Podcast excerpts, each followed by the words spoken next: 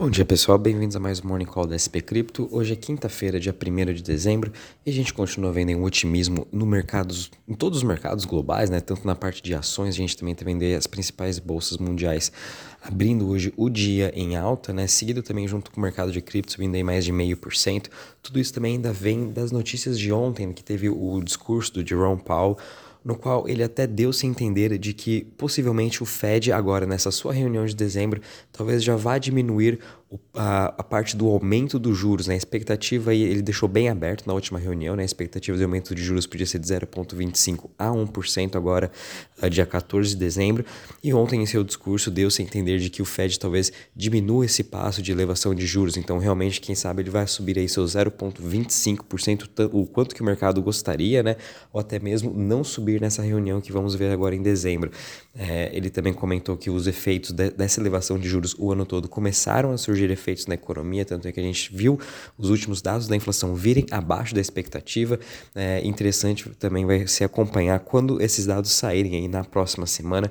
Uh, isso vai com certeza editar o ritmo do mercado, né? E se realmente vier abaixo da expectativa novamente os dados da inflação nos Estados Unidos, uh, o mercado vai continuar nessa alta, né? A gente está vendo essa semana toda, desde a semana passada, né?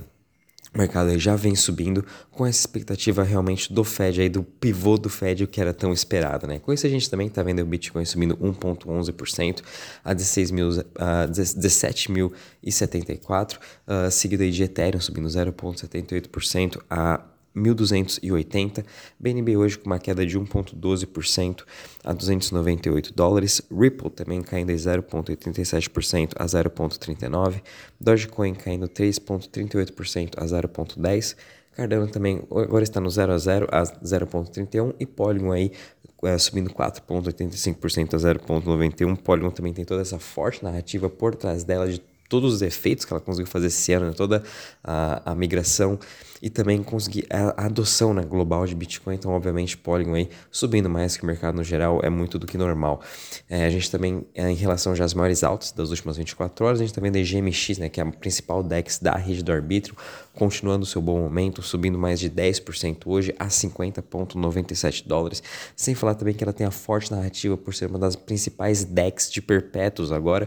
E também eles estão, conforme eu comentei ontem, né, eles estão aí com uma proposta de expandir para a rede da Polygon. Então, Uh, não só a GMX, quando a gente analisa também todas as outras decks, né, como por exemplo DYDX, Trade, todas elas também estão em forte alta, né? Toda, desde a quebra da FTX, a gente está vendo os usuários cada vez mais agora utilizando as decks. Seguido aí a segunda maior alta de hoje, a gente tem Polygon subindo 4,85% a 0,91% e Zcash subindo 3,24% a 42,91%. Já em relação às maiores quedas das últimas 24 horas, a gente está vendo Helium caindo 5,05% a 2,37, seguido de Binary X caindo 3,74% a 136,28 e Dogecoin caindo 3,38% a 0,10. Já em relação uh, ao Crypto Fear Index, né, sem tantas novidades, a gente está aqui em 27 pontos. O mercado ele saiu já desse Extreme Fear que a gente estava na semana passada, já voltou aqui para o Fear. Quando a gente analisa também uh, o sentimento de mercado de ações, está praticamente igual de cripto. Né? Esse ano todo, ambos os sentimentos andaram em conjunto. Né? Cripto, obviamente, não teve esse colapso da, da FTX, então eles estão um pouquinho acima aí do Fear, quase chegando para a parte neutra.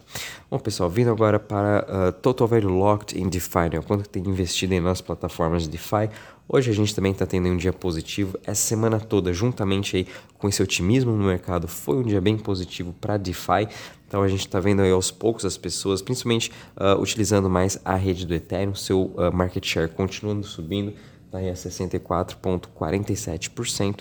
E hoje, quando a gente analisa aí as principais chains, né, as top 20, a gente também está vendo aí um dia positivo, a maioria subindo entre 1 a 3%.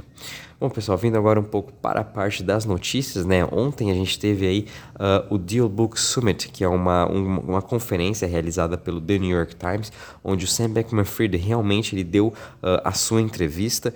E foi, eu até assisti agora uma, uns highlights, né, os principais momentos, e, e realmente foi bem estranho ver ele falando, né? E realmente parece que o público agora tá acreditando nele, achando que ele não fez nada de errado. Ele tá vindo com essa. tentando se inocentar, falando que ele não sabia o que estava acontecendo, que não sabia que estava utilizando o dinheiro dos clientes juntamente com a Alameda, né? Enfim, é bem errado. A gente realmente sabe o que, que ele fez e agora parece que está passando essa imagem, né? O mercado ou os jornais estão querendo passar essa imagem que realmente o Sam não sabia o que tinha, uh, não sabia o que tinha feito e tentando inocentá-lo, né? Mas na verdade foi uma das maiores pirâmides financeiras, até mesmo o, o CEO, né? o John J. Ray III, que está cuidando do caso da falência da FTX, já falou que foi um dos maiores escândalos, né? Pior do que a Enron. E no dia 13 de dezembro ele vai testemunhar, né? Diante o Congresso como CEO da FTX e falar realmente o que, que aconteceu, né? E Uh, vindo agora para outra próxima notícia, que foi agora para a parte positiva, né? Vamos lá.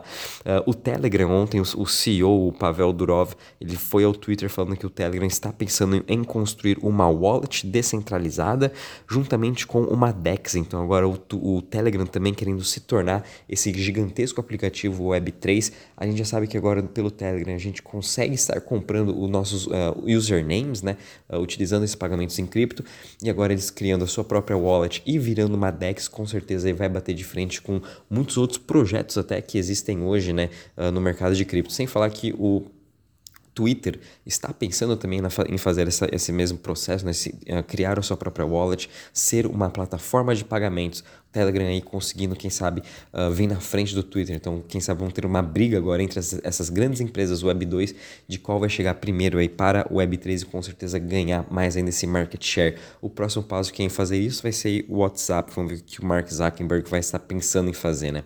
Vindo agora para a próxima notícia, a gente teve também aqui o Near Foundation, vai estar ajudando aí a tokenizar um loyalty program da, de uma gigante processadora de a, alimentos que a, a, a, a, Nutressa. Ela é uma grande processadora aqui na América Latina, então eles vão estar tokenizando agora e dando esses benefícios. A mesma coisa como o Starbucks, uh, até mesmo o Sweatcoin, né? eles tokenizaram uh, a sua parte do Loyalty Programs, eles vão estar aí fazendo com essa gigantesca aí, a produtora é, Nutressa, ela é da Colômbia. Então vai ser bem interessante. E o NIR também, a gente não pode esquecer deles, que é uma das principais blockchains aí dessa questão de Web3, né? Quem sabe vai bater, tentar bater de frente com a Polygon né? e, tenta, e atrai, trazendo mais empresas do Web2 para o Web3.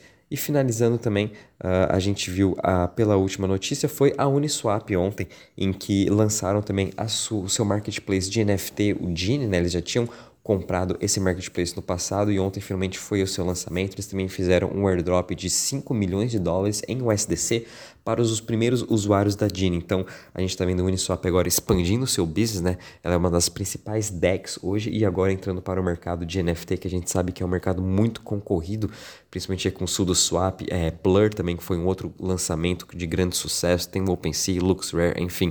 Essa guerra entre os marketplaces de NFT vai começar a ficar cada vez mais acirrada à medida que a gente está indo para 2023. Bom, pessoal, em relação às notícias, é isso mesmo. Qualquer novidade, vou avisando vocês. Um bom dia e bons trades a todos.